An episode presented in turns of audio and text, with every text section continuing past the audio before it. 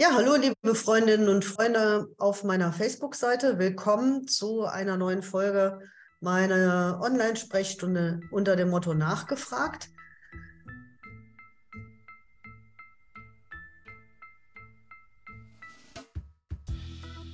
Heute reden wir darüber, ob atomare Aufrüstung ein Ausweg sein kann. Und ich habe als Gast Florian Eblenkamp vom Vorstand von ICANN. Das ist die internationale Kampagne zur Abschaffung von Atomwaffen.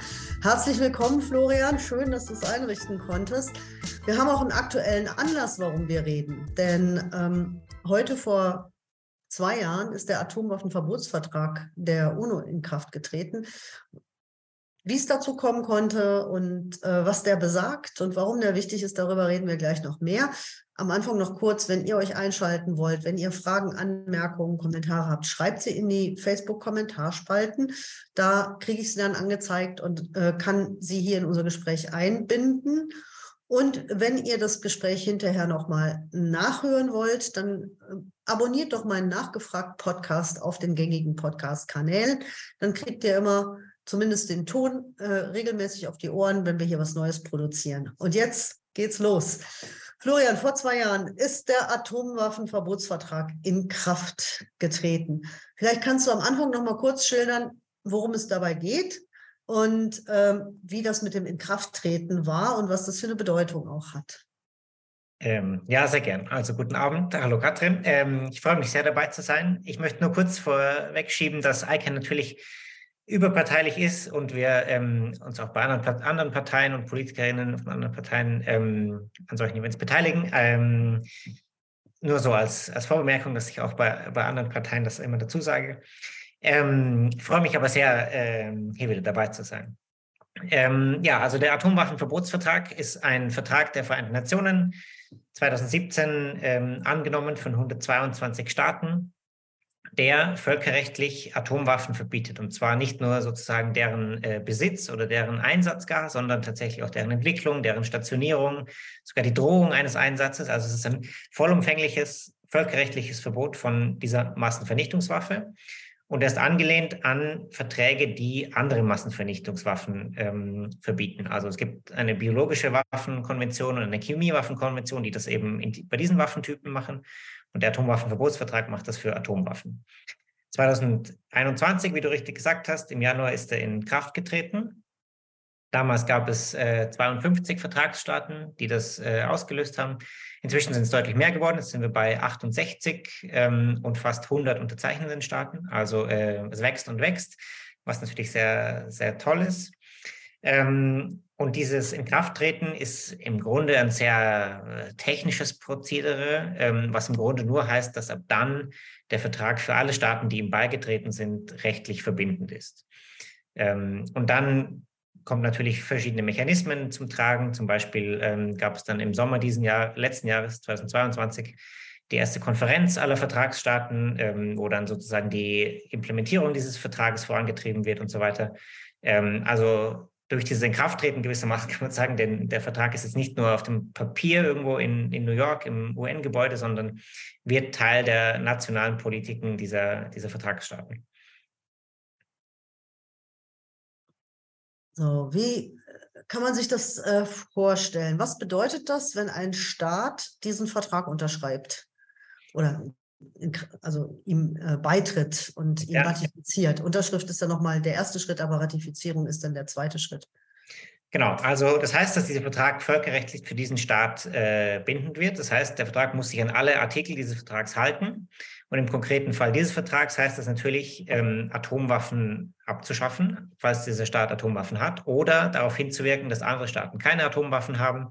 Es gibt verschiedene Verpflichtungen noch am Rande, zum Beispiel ähm, was für Deutschland relevant ist, ähm, äh, die, äh, keine Atomwaffen zu stationieren bei sich, ähm, aber auch zum Beispiel Geschädigte von Tests von Atomwaffen ähm, zu entschädigen oder ähm, Umwelt zu sanieren, also in Testgebieten, wo natürlich auch nach Jahrzehnten ähm, noch äh, wahnsinnige Mengen an radioaktiver Strahlung vorhanden sind, Programme zu schaffen, die diese Gegenden wieder bewohnbar machen.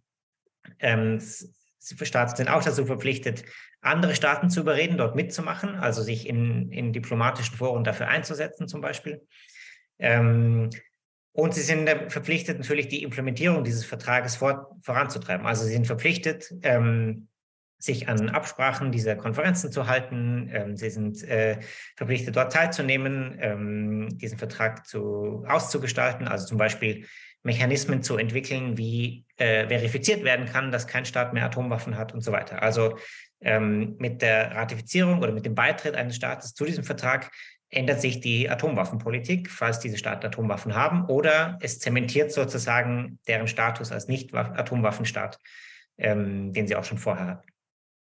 Nun äh, sind ja die ähm, bisher die allermeisten Unterstützerstaaten solche, die, nein, das sind also ausschließlich Länder, die selber nicht über Atomwaffen verfügen und mhm. in denen auch keine Atomwaffen stationiert sind. Äh, Deutschland hatte ja ähm, äh, die, die neue Bundesregierung, die Ampelregierung hatte ja in ihrem Koalitionsvertrag auch angekündigt, dem Staat als Beobachter beizutreten. Das ist jetzt so eine Stufe darunter.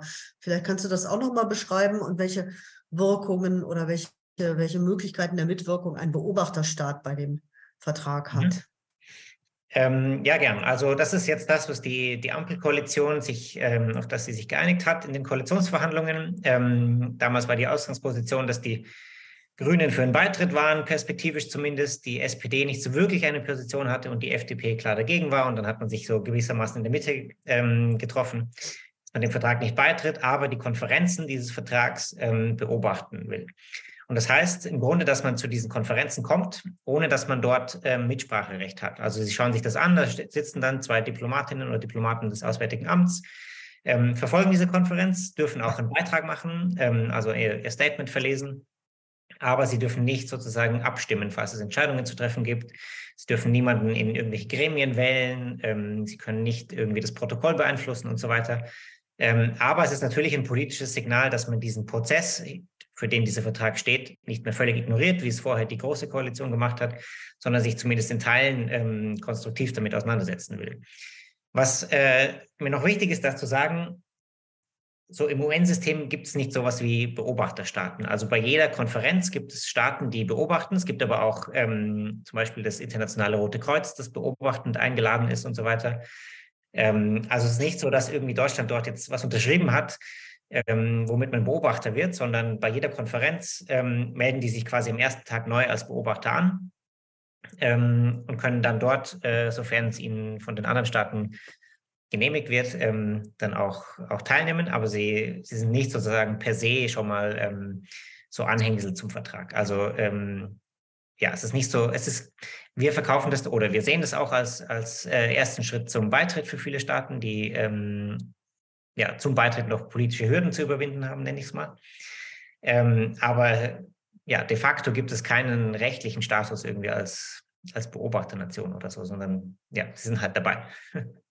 So, nun haben wir ja, ähm, wenn wir das mal vergleichen mit dem ersten Jahrestag am 22. Januar 2022, haben wir ja äh, jetzt auch eine veränderte weltpolitische Situation mit dem Angriffskrieg Russlands auf die Ukraine.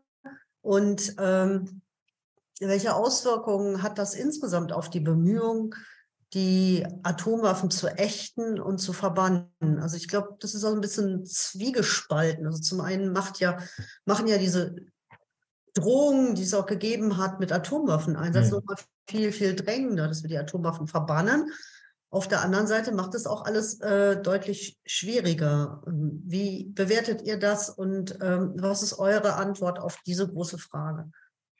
Ja, äh, im Grunde hast du diesen Zwiespalt ganz gut ähm, zusammengefasst. Das ist ähm, stark polarisierend, ähm, weil natürlich ein konventioneller Krieg, der ähm, von Atomwaffendrohungen abgeschirmt wird, wie wir es jetzt in der Ukraine erleben, ähm, etwas ist, was man irgendwie oder was viele Expertinnen und Experten jahrzehntelang für, für unmöglich gehalten hatten. Es galt ja lange so der, der Tenor, Tenor, dass Atomwaffen irgendwie zur Stabilität beitragen und irgendwie Krieg mit Atomwaffenstaaten verunmöglichen, weil sozusagen dieses Damoklesschwert der Atomwaffe drüber schwebt und jeder, der sich, der wagt, dagegen vorzugehen, es eben riskiert, dann ähm, ähm, nuklear angegriffen zu werden.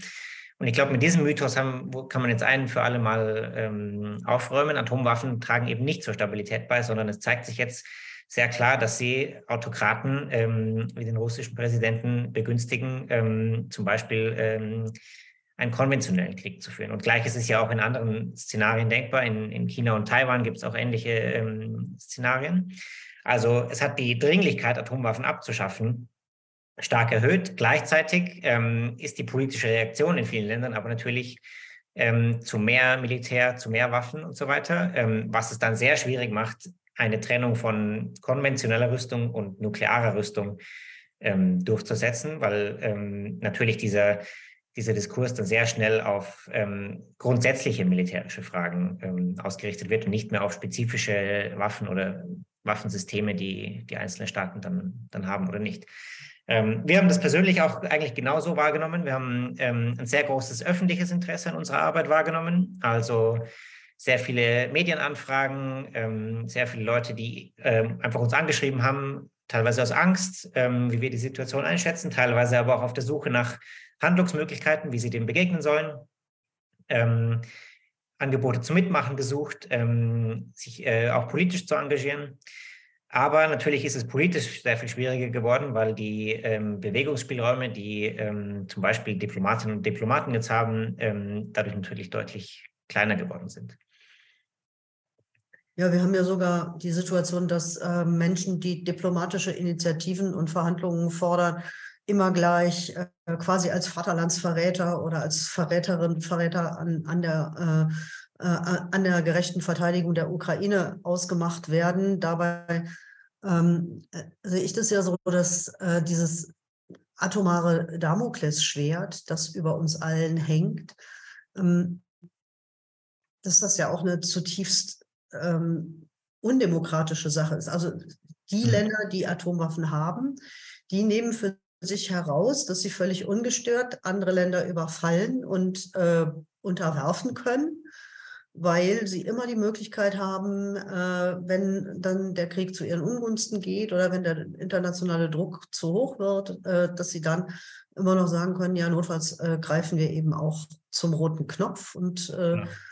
Ähm, ja, man sieht jetzt, also die, diese Atomwaffendrohungen Russlands erlauben es gewissermaßen oder ermöglichen es gewissermaßen Völkerrecht zu umgehen, ähm, Kriegsverbrechen zu, zu begehen, ähm, die ganzen scheußlichen Bilder, die man aus aus der Ukraine ja gesehen hat oder immer noch sieht leider, ähm, wären ja so nicht möglich, wenn Russland sich ähm, ernsthaft Gedanken machen müsste, dass es dort ähm, oder ja diesen, diesen, ich nenne es mal Super Joker, äh, ironisch oder zynisch, nicht einsetzen zu können. Also ähm, der einzige die einzige Konfliktpartei, die, die sozusagen von Atomwaffen profitiert, ist natürlich in dem Fall der autokratische Aggressor. Ähm, und umso mehr gilt es für die demokratischen Staaten auf die Abschaffung von Atomwaffen hinzuarbeiten. Und ich glaube, der Atomwaffenverbotsvertrag ist ein, ein, sehr gutes Tool, das zu machen. Ähm, denn man hat schon auch gesehen, dass selbst Russland, so diplomatisch isoliert es einfach ist jetzt, ähm, wahnsinnig darauf angewiesen ist, die eigenen äh, Vorgehen, das eigene Vorgehen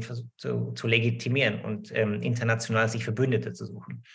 Und in dem Zusammenhang ähm, kann man es gar nicht hoch genug einschätzen, dass sich zum Beispiel Staaten wie Djibouti, das hat jetzt letzte Woche den Vertrag unterschrieben, dem anschließen, weil Djibouti ein Land ist, das massiv unter Druck gesetzt wird von ähm, China und Russland, ähm, den USA und Frankreich, die alle dort Militärbasen haben, ähm, eben genau das nicht zu tun. Und wenn jetzt aber so ein Staat wie Djibouti den Vertrag unterschreibt, ist zumindest sichergestellt, dass dort am Horn von Afrika, was sicher auch keine völlig unproblematische geostrategische Situation ist, keine nukleare Konfrontation stattfindet. Ja? Also ähm, Staaten wie Deutschland oder ich denke jeder Staat ähm, kann seine Sicherheit erhöhen, indem andere Staaten diesem Vertrag beitreten. Denn, ähm, die Spielräume oder die tatsächlich die geografischen Räume auch, in denen dann Atomwaffen in irgendeiner Weise in militärische Szenarien eingreifen können, werden dadurch natürlich stark begrenzt.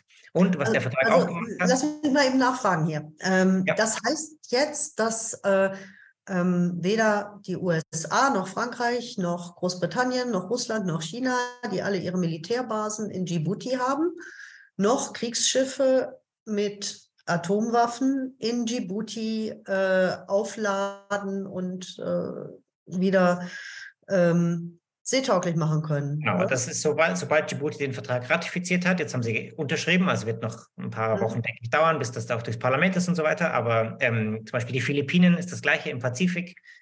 ähm, oder andere pazifische Inseln, ähm, die von uns Europäern oft ein bisschen arrogant als, als irgendwie zweitklassig oder nicht so wichtig in diesem Diskurs abgetan werden.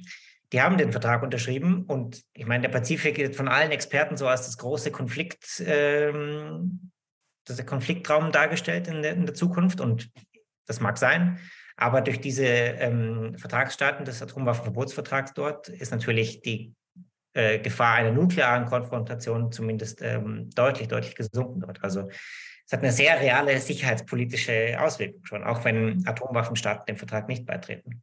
Mhm. Und was ich sagen will, der Vertrag wirkt sich ja auch auf das Verhalten von Atomwaffenstaaten aus. Also Russland hat mehrfach gedroht, Atomwaffen einzusetzen in der ersten Hälfte ähm, 2022, ähm, relativ ähm, direkt nach der, nachdem die Invasion begonnen hat und dann auch im Mai nochmal. Ähm, und daraufhin hat diese erste Vertragsstaatenkonferenz, das Atomwaffenverbotsvertrag, ähm, Atomwaffendrohungen ähm, aufs Schärfste verurteilt. Als erste UN-Institution, die, mir bekannt ist jedenfalls, und ich glaube, ich habe inzwischen einen recht guten Überblick. Ähm, und man muss sagen, dort sind ja auch viele Staaten dabei, die Russland ähm, politisch, historisch und, und ökonomisch sehr nahe stehen, teilweise auch militärisch zusammenarbeiten. Und selbst diese Staaten haben diese Atomwaffendrohungen als so ähm, verachtenswert angesehen, dass sie sie dort offiziell verurteilen. Und das wiederum hat dann einen Prozess getriggert, ähm, also einen Prozess ausgelöst, der ähm, andere Staaten dann auch dazu veranlasst hat, diese äh, Drohungen zu verurteilen. Nicht zuletzt ähm, im November erst die G20-Staaten in ihrer Abschlusserklärung, wo Russland ja sogar dabei ist. Also die ähm, sozusagen die realpolitische Konsequenz diese, dieses Vertrags ist dann schon ähm, auch in Atomwaffenstaaten gegeben. Und Umso mehr gilt natürlich für Staaten, die keine Atomwaffen haben und für Staaten, die diese nicht einsetzen wollen. Und dazu zähle ich eigentlich alle Staaten, dass sie sich diesem Vertrag anschließen. Also äh, du würdest das zurückweisen, was immer gesagt wird, solange nicht die Atomwaffenstaaten auch beitreten, ist der Vertrag eigentlich nutzlos. Sondern du würdest im Gegenteil sagen, das hat Auswirkungen auch gerade auf die Staaten, die noch Atomwaffen besitzen oder in denen Atomwaffen stationiert sind, wie bei uns in Deutschland. Natürlich. Also ein anderes prominentes Beispiel, das, das ich gerne erzähle, ist Kuba. Ja? Kuba war eines der ersten Länder, die es das beigetreten ist. Ähm, und viele ähm, haben so diese, diese Bilder der Kuba-Krise noch im Kopf und so. Ähm, rein völkerrechtlich wäre das heute nicht mehr möglich, dass, dass diese Situation sich so zuspitzt wie damals. Auch wenn Russland oder die USA, also die großen Konfliktparteien in diesem Fall, ähm, dem Vertrag nicht beigetreten sind. Aber sozusagen der Handlungsspielraum wird einfach kleiner. Und deswegen sind ja auch die Atomwaffenstaaten strikt dagegen, dass sich andere Länder diesem Vertrag anschließen, weil sie genau wissen, dass, dass sie dadurch selber in, in Bedrängnis kommen und immer mehr rechtfertigen müssen, was sie tun und gleichzeitig ihre, ihre nuklearen Optionen gewissermaßen immer, immer kleiner werden. Mhm. Also ja, es ist völlig klar, dass dieser Vertrag auch Auswirkungen auf Atomwaffenstaaten hat. Also die Bundesrepublik hat ja ähm, in der Phase, als der Vertrag entwickelt wurde und als um erste Unterzeichnerin und Unterzeichner geworben wurde, ähm, nicht nur den Vertrag ignoriert, wie du das vorhin gesagt hast, sondern sie hat ihn ja, würde ich sagen, ähm, äh, systematisch sabotiert und boykottiert. Mhm. Und äh, hat sich auch aktiv versucht, andere Länder davon abzuhalten, Schritte in Richtung Atomwaffenverbot zu gehen. Ähm, hast du den Eindruck, dass sich vielleicht trotz des äh, Kriegs in der Ukraine da jetzt mit der neuen Regierung was geändert hat? Oder hat äh, der, der Krieg wirklich so einen Backlash auch gemacht, auch auf die deutsche Politik? Ähm, und ist es sozusagen, sind die weiter auf, auf äh, Konfrontationskurs eigentlich mit dem Vertrag und die äh, Beobachtung der Vertragskonferenz war nur sozusagen innenpolitisch motiviert, um, um hier irgendwie zu dokumentieren, ja, wir machen doch das, was wir vereinbart haben. Mm, das ist nicht mein Eindruck, aber man muss natürlich ähm, abwarten, wohin ähm, die Reise führt. Also bisher gab es ein paar Ankündigungen und auch ähm, kleinere, kleinere Politikänderungen, in dem zum Beispiel diese Konferenz beobachtet wurde, aber es hat nicht dazu geführt, dass Deutschland jetzt wahnsinnig aktiv diesen Vertrag ähm, bewerben würde oder ähm, beispielsweise mit anderen NATO-Partnern diesen Vertrag besprechen würde. Mhm. Was sich aber schon geändert hat, ist, ähm, dass dieser Boykott des Vertrags oder sogar die Sabotage, soweit will ich glaube ich gar nicht, gar nicht gehen, ähm, aufgehört hat und Deutschland bereit ist, ähm, kleinere Schritte zu akzeptieren, dass zum Beispiel dieser Atomwaffenverbotsvertrag ähm, mit anderen völkerrechtlichen Verträgen, wo Deutschland Mitglied ist, vereinbar ist, nämlich dem Nichtverbreitungsvertrag, der ja eigentlich ähm, alle Atomwaffenstaaten zur vollständigen Abrüstung äh, verpflichtet ähm, und wo dieser Atomwaffenverbotsvertrag gewissermaßen ein neuer Impuls sein kann, ähm, aber nicht im rechtlichen Widerspruch steht. Und das äh, hat zum Beispiel aufgehört, dass Deutschland sowas behaupten würde. Deutschland war auch, ähm, wie erwähnt, bei dieser Konferenz äh, der Vertragsstaaten des Atomwaffenverbotsvertrags als Beobachter ähm, und hat dort auch deutlich gemacht, dass sie zwar einerseits nicht beitreten werden, was auch, ähm, denke ich, von allen so erwartet wurde, aber dass sie bereit sind, ähm, gewissermaßen eine brückenbauende Funktion einzunehmen zwischen Staaten, die beigetreten sind und solchen, die nicht beigetreten sind und ähm, dass sie sich ähm, perspektivisch zumindest an Programmen zu Opferhilfe und Umweltsanierung beteiligen wollen. Also es ist schon ein bisschen konstruktiver geworden, aber jetzt muss man natürlich abwarten, ob, ähm, ob das, wie du meinst, in erster Linie ein innenpolitisches Signal war, ähm, kurz nach der Wahl, oder ob sich das jetzt in den nächsten Jahren verstetigt und Deutschland wirklich ähm, auch von sich aus dort, dort beitragen wird. Ja, da müssen wir, glaube ich, über die nukleare Teilhabe reden, wie das so schön heißt. Also in Deutschland sind ja nach wie vor Atomwaffen stationiert und diese, also US-Atomwaffen, und die werden jetzt äh, umfassend modernisiert. Es werden neue ähm, äh, Systeme bei den Atomwaffen eingeführt, aber eben auch bei den Trägersystemen. Und da hat sich die neue Bundesregierung jetzt ähm, überraschenderweise auch noch für das äh, ähm, teuerste, für die teuerste Lösung entschieden, nämlich für die F-35-Bomber. Hm. Ähm, wie bewertet ihr das? Ich meine, mit so einer Rieseninvestition legt man sich ja auch über Jahrzehnte hinweg fest, oder? Ja, wobei ich suffisant anmerken will, dass es für solche Projekte immer genug Geld zu geben scheint. Also ähm, siehe 100 Milliarden und so weiter. Jetzt haben diese Flugzeuge ähm, irgendwie schon 12 Milliarden davon aufgefressen. Ähm, ohne dass ja, ähm, schon sagen muss, damit in irgendeiner Weise ähm, die Bundeswehr besser ausgestattet wäre aktuell oder der Ukraine geholfen wäre oder irgendeine Art des, ähm, des Friedenssignal gesendet würde oder meinetwegen die Verpflichtungen der NATO besser erfüllt werden könnten oder so, ja, ähm, sondern diese, dieser Beschluss wurde jetzt gefällt, ähm, das Geld ist sozusagen weg, aber diese Flugzeuge sind so zwischen 2026 und 2028 überhaupt erst ähm, einsatzbereit oder ja, nach Europa geliefert ähm, und wer weiß, was sich bis dahin ähm, wieder verändert hat, politisch oder ähm, militärisch, vielleicht ist dann was ein ganz anderes, äh, ein neues System der, der nächste Wunsch und so weiter. Also ähm, ich kann in Teilen zumindest politisch nachvollziehen, dass äh, viele Menschen sich nach sich bei einem Angriffskrieg auf ein verbündetes Land äh, wie die Ukraine nach, nach mehr militärischer Sicherheit sehnen. Aber ich glaube, dieses F-35-Flugzeug kann dem nicht gerecht werden, weil es viel zu lange dauert, bis es da ist, äh, viel zu teuer ist und ähm, äh, weil es sehr fehleranfällig ist. Also es gibt jetzt schon wahnsinnig äh, häufig oder erschreckend häufig eigentlich Fehlerberichte dieses Flugzeugs, dass ähm, selbst Testflüge nicht klappen und so weiter. Also ja, bleibt, denke ich, abzuwarten, ob das, ob es dann irgendwann fliegen wird oder ob das ähm, gewissermaßen der nächste Beschaffungsskandal mit Ansage war. Den, das, ja, ja. Das, das, äh, da, da, haben wir ja, da haben wir ja wirklich jede Menge ähm, solcher Beschaffungsskandale in der Vergangenheit gehabt. Und es scheint auch so zu sein, als ob sich die Bundesregierung äh, darauf vorbereitet, die nächsten zu organisieren. Ich meine, du hast die äh, 100 Milliarden, das 100 Milliarden Schuldenpaket für die äh, Aufrüstung angesprochen, von denen jetzt 12 Milliarden schon allein durch die F-35 verbraucht werden. Wie wir wissen, werden ja auch so ähm, gerade Militär Projekte während des Prozesses der Anschaffung auch noch immer, immer teurer. Mhm. Das ist äh, ganz originell. Also wenn ich heute ein Auto bestelle bei VW oder so und die können das aber nicht liefern, äh, was tatsächlich im Moment für viele E-Autos äh, der Fall ist, dann können die aber nicht sagen, nach zwei ja. Jahren, wenn sie es dann endlich liefern können, oh, jetzt ist es aber 3000 Euro teurer geworden. Ne? Mhm. Aber bei der, bei der Rüstungsindustrie ist es alles anders. Und ähm, Eva Högel, die Werbeauftragte des Bundestags, ähm, SPD-Politikerin, die auch als Nachfolgerin von Christine Lambrecht äh, geha gehandelt wird, hat ja jetzt schon in die Debatte gebracht, nee, wir brauchen noch mal 200 äh, Milliarden Euro obendrauf. Also die will das äh, sozusagen auf 300 Milliarden Euro, unvorstellbare Summe, ausweiten. Und während dann es dann gleichzeitig immer heißt, für dies und das und jenes ähm, äh, an Basisbedürfnissen ist kein Geld da, für den Ausbau der Entwicklungszusammenarbeit ist kein Geld da, für diplomatische Bemühungen ist kein, äh, sind wir nicht ausreichend ausgestattet.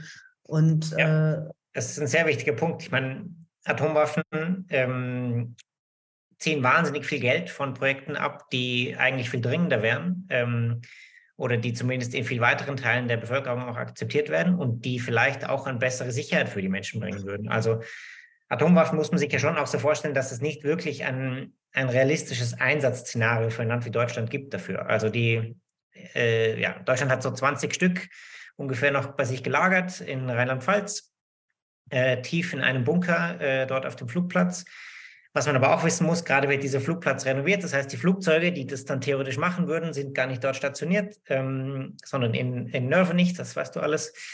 Ähm, das heißt, es würde auch viel zu lange dauern, im Ernstfall sozusagen diese Flugzeuge zu den Bomben zu bringen oder andersrum. Ähm, und also es geht nicht mal um militärische Sicherheit in diesem Konzept, sondern nur um sozusagen ein politisches Signal zu setzen.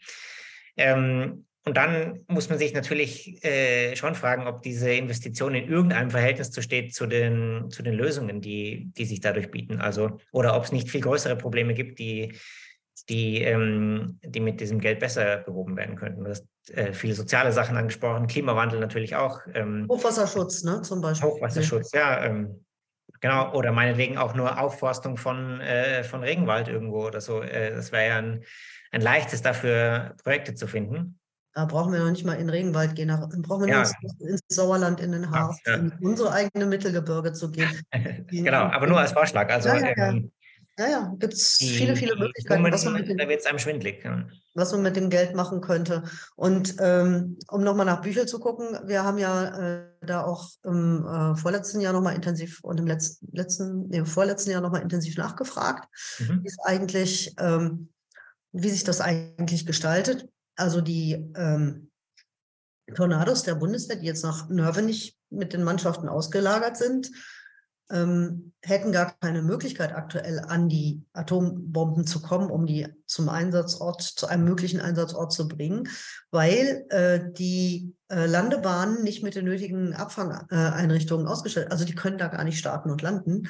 Und ähm, bei der Anschaffung der F-35 hatte sich äh, dann jetzt auch noch herausgestellt, dass gar nicht klar ist, ob diese neu gebauten äh, Shelter in, in Büchel, ob die überhaupt für diese F-35 passend sind, denn die waren, sind ja eigentlich geplant worden für eine, für eine andere Generation von Atombombern. Also das mhm. ist alles, man hat wirklich das Gefühl, äh, die sind auf Shopping-Tour bei Amazon und die sind so richtig in Rausch gekommen und haben sich überhaupt nicht überlegt, welche Folgen das alles hat.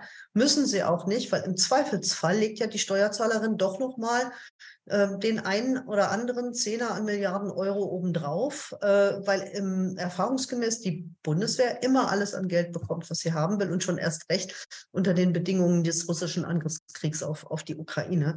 Kann man ja immer, kann man alles ver, verargumentieren, ob das nun militärstrategisch sinnvoll und notwendig ist äh, ob man überhaupt die Strukturen hat, um das entsprechende Material äh, einzusetzen und zu nutzen, ob es sinnvolle Ein äh, sowieso sinnvolle Einsatzszenarien von Kriegsgerät finde ich immer schwierig, aber ob es überhaupt, sage ich mal, hm. ähm, rational erklärbare Einsatzszenarien dafür gibt, spielt dann irgendwann keine Rolle mehr. Hauptsache, man kann halt nach außen dokumentieren. Wir haben jetzt wahnsinnig viele Sachen angeschafft, weil uns die Bundeswehr so wahnsinnig wichtig ist. Habe ich so manchmal den Eindruck. Eindruck.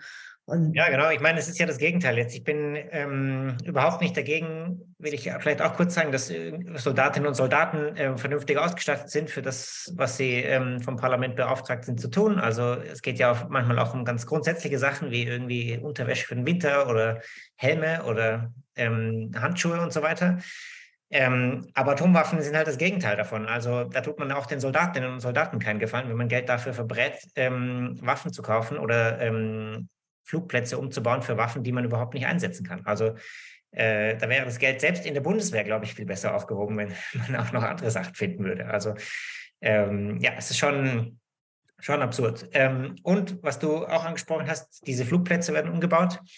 Unter anderem auch deswegen, weil ähm, jederzeit eigentlich eine neue Art von Atombombe nach Deutschland kommen kann. Die B6112 Das ist, äh, manchmal wird es ein bisschen verharmlost als, als Weiterentwicklung der bisherigen B-61-Bombe. Aber ähm, wenn man sich das etwas im Detail anschaut, ist es wirklich ähm, ein komplett neuer Sprengsatz. Also die, ähm, die ganze Bombe wird, äh, wird erneuert, ähm, sozusagen technisch äh, weiterentwickelt aufgrund von völlig neuer Forschung, die dort reinfließt und so weiter. Ähm, und weil diese Bomben dann eben so anders sind als die bisherigen, müssen natürlich auch dafür wieder wahnsinnige Summen investiert werden, ähm, um die dann fachgerecht zu lagern und so weiter. Also ähm, ja, es, es, äh, es wird dann schnell, wie du gerade meintest, auch so ein, ein Fass ohne Boden, ähm, auf das man sich einmal festgelegt hat, anstatt einmal den Mut aufzubringen, ähm, diese nukleare Teilhabe für Deutschland zu beenden oder in ganz Europa zu beenden, ähm, um dieses Geld in vernünftigere Sachen zu stecken. Und das ist dann natürlich wieder ein neuer Prozess, in was das dann geht. Aber ähm, ich glaube, selbst innerhalb der, der ähm, ich nenne es mal, der, der Militärexperten-Community ähm, ist es eigentlich unstrittig, dass der, der militärische Nutzen oder der, ähm, der reale Nutzen dieser Atomwaffen sehr, sehr, sehr gering ist. Ähm, ich würde gerne nochmal auf diese Tarnkappenbomber zurückkommen. Ja. Ich glaube, okay. ähm, also darüber haben wir auch noch gar nicht gesprochen. F-35, das sind nämlich auch sogenannte Tarnkappenbomber, die also unentdeckt von, äh, vom gegnerischen Radar ähm, die Atomwaffen dann sehr, sehr weit ins gegnerische Gebiet tragen können. Und ähm, weil das so ist, sind sie natürlich ähm, sind sie natürlich auch ein Trigger für militärische Angriffe selbst. Also wenn es sozusagen einen militärischen Konflikt geben würde, äh, dann müsste der, äh, der, der Gegner ja zu sehr, sehr großen Wert darauf legen, diese Anlagen und diese Tarnkappenbomber zu zerstören. Äh, einfach, weil er da auch keine Abwehrmöglichkeiten gegen hat, oder?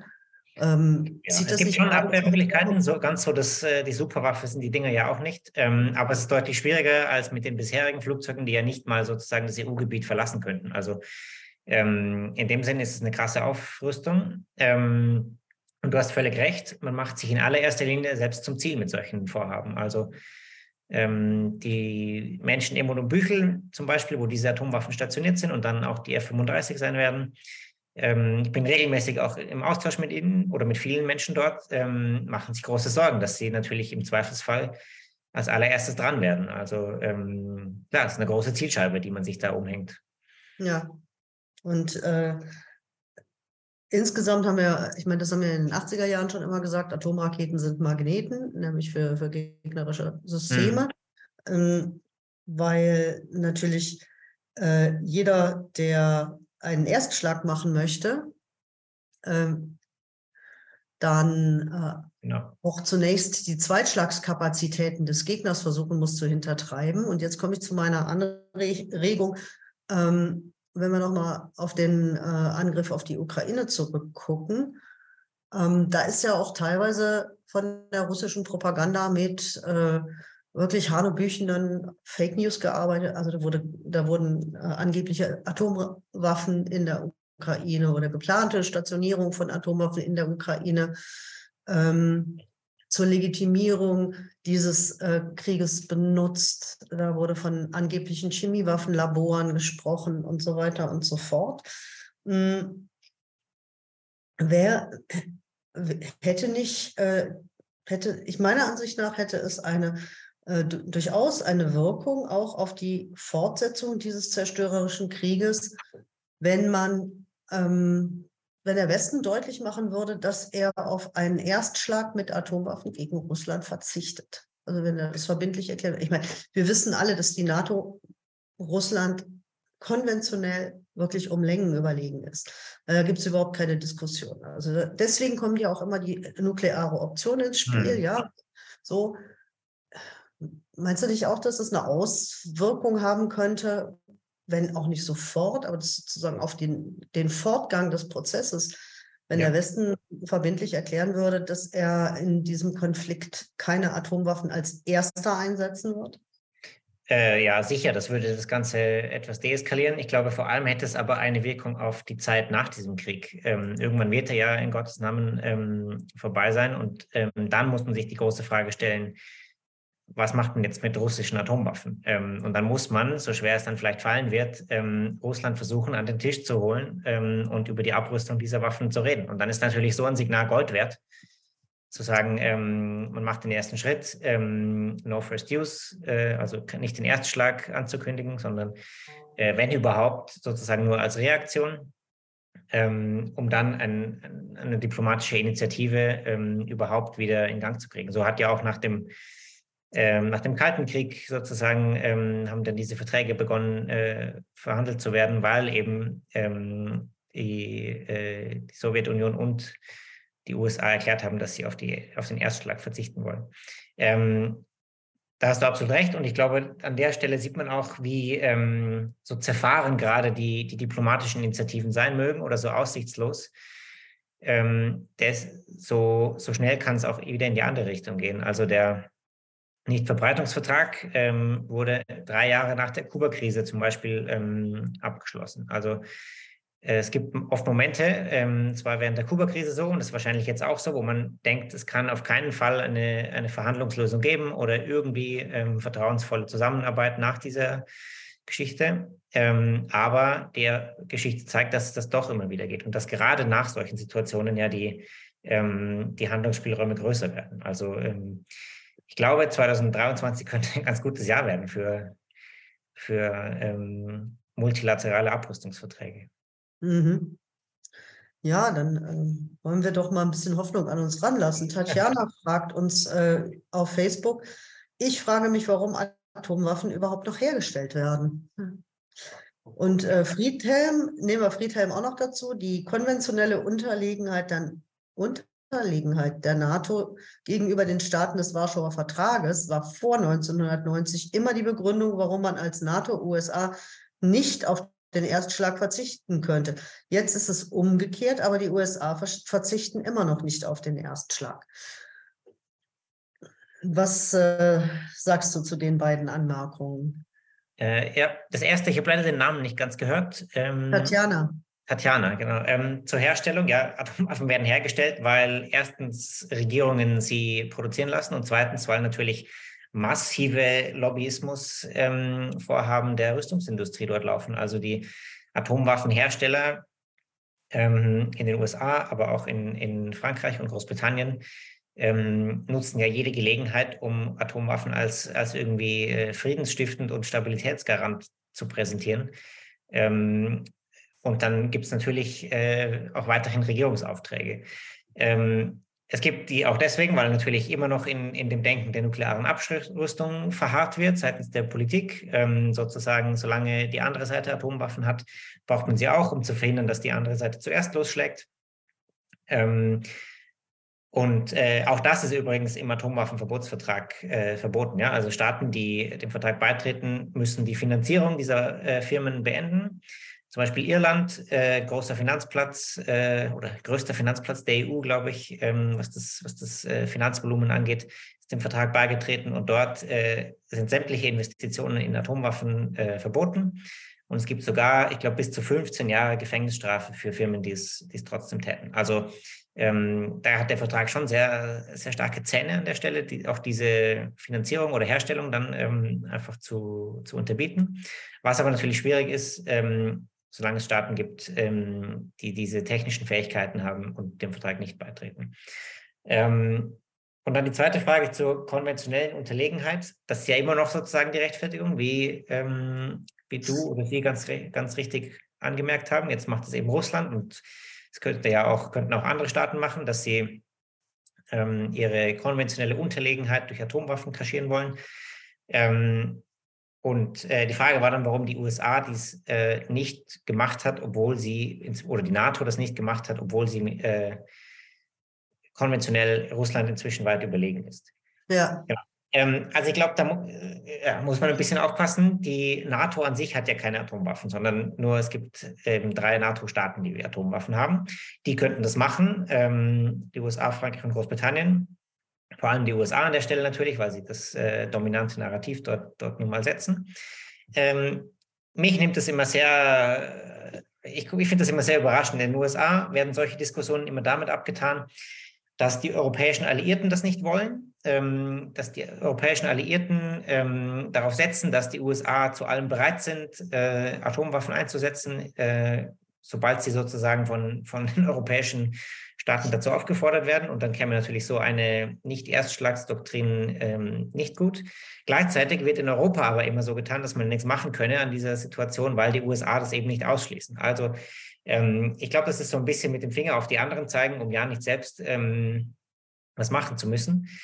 Ähm, und ja, in den USA gibt es jedes Jahr, das äh, wissen die meisten Zuschauer vielleicht auch, diese Nuclear Posture Review, wo die Nuklearstrategie des Landes ähm, angepasst werden soll oder ähm, überprüft werden soll, ob das alles so zeitgemäß ist. Ähm, und das hat sich inzwischen zu einem gewissen Eigenleben entwickelt, dass das überhaupt nicht mehr an reale ähm, politische oder geopolitische Vorgänge gebunden ist, sondern nur noch ähm, äh, sozusagen ein innenpolitisches Signal an die, an die eigene Armee, an die eigenen ähm, äh, Verteidigungspolitikerinnen und so weiter ist, ähm, inwiefern, ähm, inwiefern man das ernst nimmt oder nicht. Also ich glaube, leider ist es ähm, zusehend entrückt von der, von der Realität, aber in dem Sinn trotzdem leider noch ein, ein wirksames ähm, Policy-Instrument. Aber ja, meiner, meiner Meinung nach wäre es natürlich höchst an der Zeit, das mal zu tun. Ähm, nicht als, als Endziel sozusagen. Also ich glaube, solange man Atomwaffen hat, ähm, ist es zwar gut, wenn man die, den Erstschlag ausschließt, aber ähm, das an sich würde ja trotzdem legitimieren, dass man weiter Atomwaffen hat. Ähm, aber um als ersten Schritt zu gehen, ähm, Verhandlungen zu ermöglichen, zum Beispiel über strategische Atomwaffen, ähm, wäre das sicher, sicher gut und längst an der Zeit, das zu tun von der USA. Ja. Und, und, wenn die USA immer begründen, äh, dass sie das auf Druck der europäischen Partner so halten, dann wäre es doch vielleicht auch eine äh, eine kluge Sache, wenn die europäischen Partner mal erklären, nee, also wir haben daran überhaupt kein Interesse an dieser First-Use-Geschichte. Äh, wir sind der Auffassung, dass äh, äh, Atomwaffen niemals als erste eingesetzt werden dürfen. Hm. So. Ja, sollten sie. Wäre ja relativ, relativ nützlich. Wie wahrscheinlich ist es denn, dass wir es schaffen, der Bundesregierung eine solche Erklärung gegenüber den US-Partnern abzutrotzen? Puh, also ich glaube, ich halte es nicht für unmöglich. Ähm, aber ja, wie gesagt, in den europäischen Staaten und damit auch in Deutschland wird einfach oft äh, so getan, als könne man nun mal nichts machen und man möchte sich nicht in die, die amerikanische Verteidigungspolitik einmischen, von der man ja auch in anderen Teilen wieder, wieder profitiert. Also ähm, ich glaube schon, dass es äh, Initiativen gibt, ähm, die immer mal wieder ähm, das hinterfragen. Ähm, es ist ja auch in den USA jedes Jahr eine, eine Diskussion und zumindest in dieser äh, Blase der internationalen Sicherheitsexperten ähm, immer wieder eine Diskussion, den Erstschlag auszuschließen seitens der USA. Also es ist nicht in, in Stein gemeißelt, denke ich. Ähm, aber es müsste tatsächlich aus Europa der Mut aufkommen, ähm, diese aktuelle Positionierung zu hinterfragen. Und ja, warum nicht durch die Bundesregierung, zum Beispiel ähm, bei diesen Überprüfungskonferenzen oder so. Also äh, Gelegenheit dazu gibt es sicher genug. Ich denke, am Ende ist es schon auch eine Frage der zivilgesellschaftlichen und parlamentarischen äh, Unterstützung des Drucks, den man, den man eben aufbaut politisch dort, ähm, um sowas einzufordern. Klar. Gut, dann kommen wir zur, ähm, kommen wir auch gleich zum Eingemachten. Äh, wie kann man denn solchen Druck erzeugen? Was kann man denn tun? Viele Menschen sitzen da zu Hause völlig eingeschüchtert aufgrund äh, dieser Kriegssituation mhm. in unserer Nachbarschaft. Viele engagieren sich ja auch, kümmern sich um Geflüchtete aus der Ukraine, ähm, versuchen äh, russische Deserteure zu, äh, zu retten und zu unterstützen und äh, rauszuholen. Also äh, viele, viele tun ja was, aber sie haben halt das Gefühl, dass äh, sie zunehmend gar keinen Einfluss mehr darauf haben, wie sich die, mhm. also welche Abrüstungsoptionen es überhaupt noch gibt oder wie man, wie sich die quasi ungebremste Aufrüstung in diesem Land stoppen lässt. Habt ihr da Ideen, was man machen kann? Ähm, ja, also erstmal, ich kann dieses Gefühl sehr gut nachvollziehen. Ähm, ich finde auch, je mehr man sich damit beschäftigt inhaltlich, das, dann wird es schnell sehr, ähm, sehr beängstigend und einfach viel zu viel Informationen, mit denen man nicht wirklich umgehen kann. Also manchmal ist es auch, glaube ich, gut, einfach die Nachricht mal auszuschalten und nicht, nicht zu verzweifeln. Aber ähm, es gibt jede Menge Optionen, sich, äh, sich dagegen zu wehren. Also Ähm, einerseits natürlich das weiterzumachen, was viele eh schon tun, ähm, sich mit Ukrainerinnen und Ukrainern zu solidarisieren, ähm, diplomatische Initiativen zu fordern, äh, meinetwegen auch äh, russische Deserteure aufzunehmen und so weiter. Ähm, und ganz konkret kann man aber natürlich äh, politisch aktiv werden. Man kann ähm, ja, also natürlich Parteien wählen, die politische Abrüstung fordern, die sich für ähm, speziell für atomare Abrüstung einsetzen. Ähm, man kann auch einfach mal ähm, die eigene Stadt, also das eigene Stadtparlament, was weiß ich, den Stadtrat oder den Gemeinderat, wo auch immer die, die Menschen leben, dazu auffordern, sich ähm, dem, dem Städteappell von ICANN anzuschließen. Der fordert die Bundesregierung auf, dem Atomwaffenverbotsvertrag beizutreten. Ähm, das Gleiche gibt es auch für Abgeordnete. Man kann seine Landtagsabgeordneten und Abgeordneten ähm, anschreiben, äh, einen Appell zu unterzeichnen, genau das zu tun.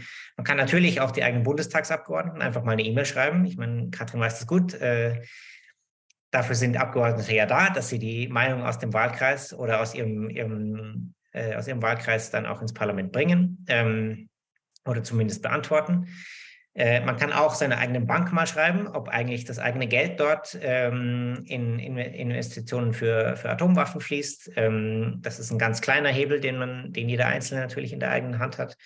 Ähm, und man kann natürlich bei ICANN mitmachen. Äh, das wäre natürlich cool. ähm, das heißt, auf Social Media ähm, ganz unterschwellig ähm, sich ein bisschen informieren, äh, Sachen zu teilen, an, an ersten Diskussionen teilzunehmen und so weiter äh, verschiedene äh, Gesprächsangebote zu nutzen, ähm, vielleicht auch irgendwann dort äh, politischer aktiv zu werden und so weiter. Aber das hat, äh, da hat jeder so eine, sein eigenes Vorgehen. Ähm, Leserbriefe in der Zeitung zu schreiben. Ich bin immer überrascht, wie sehr in Deutschland immer noch so analoge Medien ähm, Einfluss haben. Also äh, ja, ich denke, der Katrin bist du aber vielleicht die bessere Expertin, wie man Politikerinnen und Politiker beeinflusst. Naja, ähm, ich kann schon mal sagen, wie es nicht funktioniert. Also äh, auf, auf 120 gleichlautende E-Mails äh, reagiere ich äh, in der Regel, indem meine, meine Mitarbeiterinnen die in den großen virtuellen Briefkasten hauen. Was ja. immer, was immer gut funktioniert, mir auch, ist eine persönliche Ansprache. Ähm, ob das das ein handgeschriebener Brief ist oder eine wirklich individuell formulierte E-Mail, ob das äh, eine Diskussion auf meinen Social-Media-Kanälen ist oder ein mhm. Besuch im Wahlkreisbüro mit der Bitte, ähm, doch mal mit mir ins Gespräch zu kommen, eine Einladung zu einer Veranstaltung. Politikerinnen sind immer total äh, glücklich, wenn sie zu, Diskussions zu öffentlichen Diskussionsveranstaltungen eingeladen werden. Und da ja. versuchen wir natürlich dann auch ähm, Dinge zu sagen, die die Menschen von uns bezaubern. Das ist, äh, das ähm, kann man immer äh, versuchen. Aber ich habe gesehen, ihr macht auch, ihr macht auch jetzt nochmal so eine kleine äh, Öffentlichkeitskampagne von ICON zum zweiten Jahrestag. Wie kann ich mir das vorstellen? Also äh, wir, ja, ihr, ihr bietet auch äh, Aktionsmaterialien an und helft dabei, wenn jemand zum Beispiel Infostände machen möchte oder sowas? Äh, genau, sehr gern. Ähm, also jetzt konkret ähm, am 22. Januar ist der Jahrestag. Ähm, wir haben eine Plakataktion entworfen, wo wir in Berlin hauptsächlich ähm, Plakatflächen mieten ähm, dort ähm, ja, das, das, Bild von einer Überlebenden aus Hiroshima äh, großflächig drucken, mit verbunden mit dem Appell, dem Atomwaffenverbotsvertrag beizutreten, um äh, ja sozusagen die die tatsächlichen Ausmaße dieser Bomben ähm, mal in den, in den Fokus zu rücken und nicht nur sozusagen ihre, ihre militärische Dimension, sondern sehr auf einer sehr menschlichen Ebene. Ähm, dort werden wir dann einen, einen, Spaziergang mit Abgeordneten in Berlin machen. Ähm, die, die, Plakate sind natürlich so aufgestellt, dass sie möglichst von vielen Abgeordneten auf ihrem Weg ins Büro und von vielen ähm, Beamtinnen und Beamten im Ministerium gesehen werden, ähm, sodass möglichst viele mitkriegen. Und wir hoffen, dass viele Menschen diese Plakate sehen ähm, und ein Foto davon mit sich selbst machen, auf Social Media teilen ähm, und so ein bisschen größere Reichweite generieren. Ähm, und man kann natürlich immer ähm, bei unserem Icon-Büro in Berlin sich melden. Ähm, am einfachsten, denke ich, ist es über die Website. Äh, die kannst du vielleicht verlinken, Katrin, www.iconw.de ähm, dort äh, einfach anrufen oder eine E-Mail schreiben für Infomaterialien. Dort gibt es auch jede Menge Hintergrundmaterialien über zum Beispiel die neuen Flugzeuge, ähm, bald auch zu den neuen Bomben, die jetzt kommen, zur aktuellen Position der Bundesregierung, aber auch sehr äh, grundsätzliche Sachen, was eigentlich Atomwaffen sind, ähm, was die Konsequenzen davon wären, was dieser Vertrag nochmal ist und so weiter. Ähm, und gerne verschicken wir das, gerne kommen wir auch zu euch für Aktionswochenenden oder Infostände und so weiter ähm, oder Diskussionsabende, äh, was du angesprochen hast. Also äh, meldet euch gerne, folgt uns auf Social Media, das ist vielleicht auch der, der einf allereinfachste Weg, ähm, sich, sich zu, schon mal äh, zu engagieren und weiter informiert zu bleiben. Sind auf allen gängigen Plattformen so recht leicht zu finden, denke ich. Ähm, und ja, genau, dann würde mich freuen, wenn sich, wenn sich da, daraus was ergibt. Genau, außerdem findet man natürlich auf eurer Website auch die Liste der äh, Abgeordneten, hm? die schon den Abgeordnetenappell unterschrieben haben. Da kann man sich äh, nach seinem Bundesland dann äh, mal die raussuchen, die man schon abhaken kann.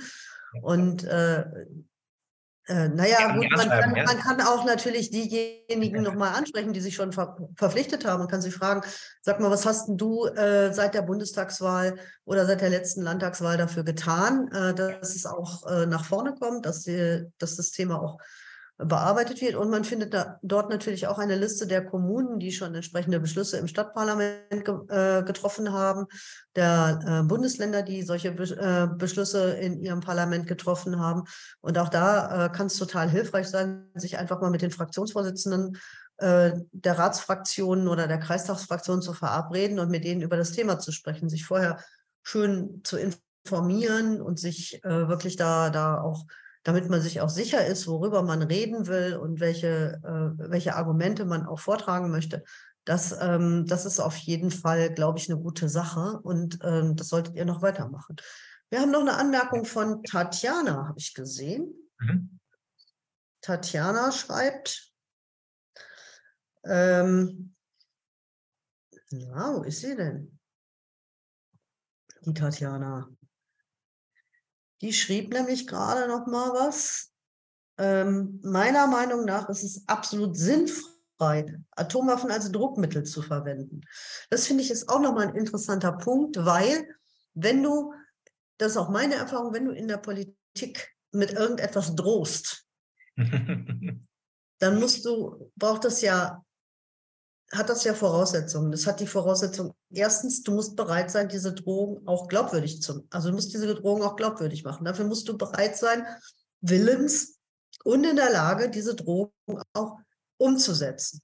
Und äh, das ja. kannst du natürlich nur, wenn du dir auch über die Konsequenzen dessen, was du da androhst, für dich selbst und deine Bevölkerung oder für, für deine, deine Gruppe oder was auch immer, ähm, im Klaren bist. Also ich, wenn ja. ich jetzt damit drohen würde, ähm, wenn das, das Bürgergeld nicht angemessenerweise mindestens 150 Euro im Monat erhöht wird, dann legen wir alle Hauptbahnhöfe lahm.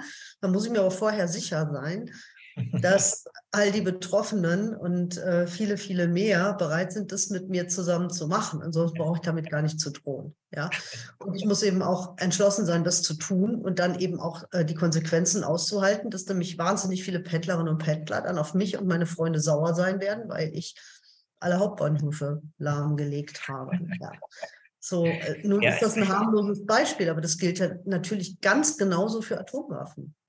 Ja, und also jeder, der mit dem Einsatz von Atomwaffen droht, muss sich im Klaren sein, dass es die Konsequenz für ihn selber und seine Bevölkerung hat, dann eben auch mit Atomwaffen bedroht zu werden, oder? Mhm. Natürlich. Das, meine, das war doch oder der Sinn oder der immer unterstellte Sinn der nuklearen Abschreckung. Ja, genau. Ich, also erstmal, ich finde es gut, dass wir von Drohungen sprechen und nicht nur von Abschreckung, denn Abschreckung ist ja eigentlich eine Drohung und nicht nur irgendwie ein abstraktes Konzept, das irgendwie in in ähm, Politikstrategien verwendet wird, sondern tatsächlich ja die Drohung mit Massenvernichtung. Ähm, ich gehöre nicht zu den Menschen, die sagen, dass das überhaupt nicht funktioniert, denn ich, also man kennt das ja aus allen möglichen Situationen. Drohungen sind schon äh, manchmal beängstigend und äh, sicher hat sich jeder von uns auch schon mal von Drohungen beeinflussen lassen. Ähm, in dem Fall der nuklearen Drohung gibt es aber zwei Sachen zu beachten. Das erste ist, dass äh, fast niemand äh, die tatsächlichen Folgen einer solchen Drohung abschätzen kann. Über die humanitären Folgen speziell ist viel zu wenig noch geforscht worden. Ähm, also zum Beispiel, wie lang radioaktive Strahlung über mehrere Generationen weitergegeben wird, ähm, wie viele Menschen tatsächlich in gewissen Infrastrukturen ähm, sterben würden und so weiter. Also ähm, es ist zynisch, sich über solche Sachen Gedanken zu machen, aber es ist notwendig, um sich der Dimension manchmal, manchmal klar zu werden, mit der man da droht. Und das Zweite ist ähm, vielleicht ein bisschen abstrakter, aber für Deutschland dafür umso relevanter, dass äh, Drohungen aus autokratischen Staaten per se viel äh, glaubwürdiger sind. Denn jemand wie Putin, ähm, der eigentlich keine Opposition zu fürchten hat, natürlich eine viel niedrigere Schwelle hat, eine solche menschenverachtende Waffe einzusetzen als äh, zum Beispiel ein demokratischer Staat wie Deutschland. Also ähm, der, die politischen Kosten sind ja hier viel, viel, viel höher, sodass es meiner Meinung nach schon auch ausgeschlossen ist, dass Deutschland sowas machen würde, ähm, als in, in Autokratien. Und deswegen haben Demokratien auf der anderen Seite ein viel größeres Interesse, diese Atomwaffen abzuschaffen. Denn letztlich begünstigt es Leute, die sich nicht an Recht halten, die sich nicht an ähm, demokratische Prinzipien halten wollen, ähm, die ähm, auch sozusagen jegliche, jegliche Rechenschaft für ihre Handlungen ablehnen. Ähm, und eigentlich möchte man ja diese Staaten oder diese Person, Personen in diesen Staaten nicht, nicht begünstigen politisch. Also ähm, abgesehen von sozusagen dem, dem moralischen Sinn von Abschreckung oder der, der moralischen Dimension von ähm, vom Einsatz von Atomwaffen hat es auch eine sehr äh, geostrategische Auswirkung, wenn man Atomwaffen so stillheimlich ähm, weiter legitimiert, indem man einfach nichts tut. Äh, an der Stelle möchte ich noch anmerken, dass ja, äh, sage ich mal, die historischen Erfahrungen nicht nur in der finsteren Vergangenheit, sondern auch in der jüngsten Vergangenheit zeigen, dass auch ein demokratischer Staat nicht davor gefeit ist, von Autokraten oder Diktatoren oder potenziellen Diktatoren übernommen zu werden, die äh, Systeme von Checks and Balances, ich, sag, ich denke jetzt nur mal an, an Donald Trump, ja, mhm. wo, wo, man wirklich gedacht hat, mein Gott, äh, äh, so, so jemandem mit, mit diesem egozentrischen Politikansatz äh, ja. die, ähm, äh, den Atomkoffer mit, mit, dem Atomkoffer in der Hand zu sehen, da muss äh, wirklich jedem absolut ähm, das Blut in den Adern gefrieren. Und äh, absolut. Äh, also ja, Demokratie ist ja was, was, was äh, Tag für Tag erkämpft werden muss. Das habe ich ja jetzt auch gerade erst wieder im Lützerath äh, bemerkt. Und äh, das ist nicht in Stein gemeißelt und auch nicht für die Ewigkeit. Und solche ähm, Waffensysteme, mhm. die liegen, wenn sie mal irgendwo liegen, dann liegen sie da halt. Und dann können sie eben auch von anderen politischen Kräften, äh, die man äh, äh ja. sich vielleicht gar nicht vorstellen kann zu dem Moment, wo man ja. Und äh, noch zudem, ähm, es gibt ein, Risik, ein sehr großes Risiko natürlich von nuklearen Unfällen, von Fehlkalkulationen, äh, gerade in Kriegssituationen, äh, wie es jetzt Russland zum Beispiel hat, herrscht ja wahnsinniger Stress in diesen Militärapparaten. Also ähm, das Risiko, dass so eine Atomwaffe eingesetzt wird, ohne dass es gewissermaßen ähm, eine nukleare Konfrontation überhaupt gibt, ist schon groß genug. Oder sei es durch, diese Dinge müssen ja transportiert werden, gewartet werden und so weiter. Es wäre nicht das erste Flugzeug, das irgendwie abstürzt. Ähm, und dann hat man natürlich ein Riesenproblem weil dann ganze Landstriche unbewohnbar sind, wahnsinnig viele Menschen sterben würden, wenn es an der falschen Stelle runterfällt und so weiter. Also ähm, auch ohne einen, einen sozusagen willentlichen Einsatz dieser, dieser Atomwaffen ähm, besteht ein Risiko, das man eigentlich nicht in Kauf nehmen kann. Und ähm, Friedhelm äh, verweist völlig zu Recht nochmal darauf, wir sollten nicht vergessen, welcher Staat bislang als einziger Atomwaffen eingesetzt hat. Das war nämlich ein durchaus demokratischer und kein autokratischer ja. Staat. Ja. Und äh, es war sogar in einer Situation, wo dieser Atomwaffeneinsatz militärstrategisch überhaupt keinen Sinn ergeben hat, sondern ähm, und, und, noch nicht mal gerichtet war gegen das Land, an, an, nicht mal primär gerichtet war gegen das Land, indem er dann äh, äh diese ja. verheerenden Verletzungen angerichtet hat. Also das dürfen wir nicht vergessen. Und ähm, das finde ich total wichtig. Vielen Dank, Friedhelm, dass du uns daran auch nochmal erinnerst. Apropos Erinnerung, ich soll euch jetzt nochmal erinnern und möchte euch nochmal erinnern äh, oder schon mal hinweisen auf die nächste Online-Sprechstunde unter dem Motto Nachgefragt. Die findet nämlich am 30. Januar statt, wieder um 19 Uhr, wie immer.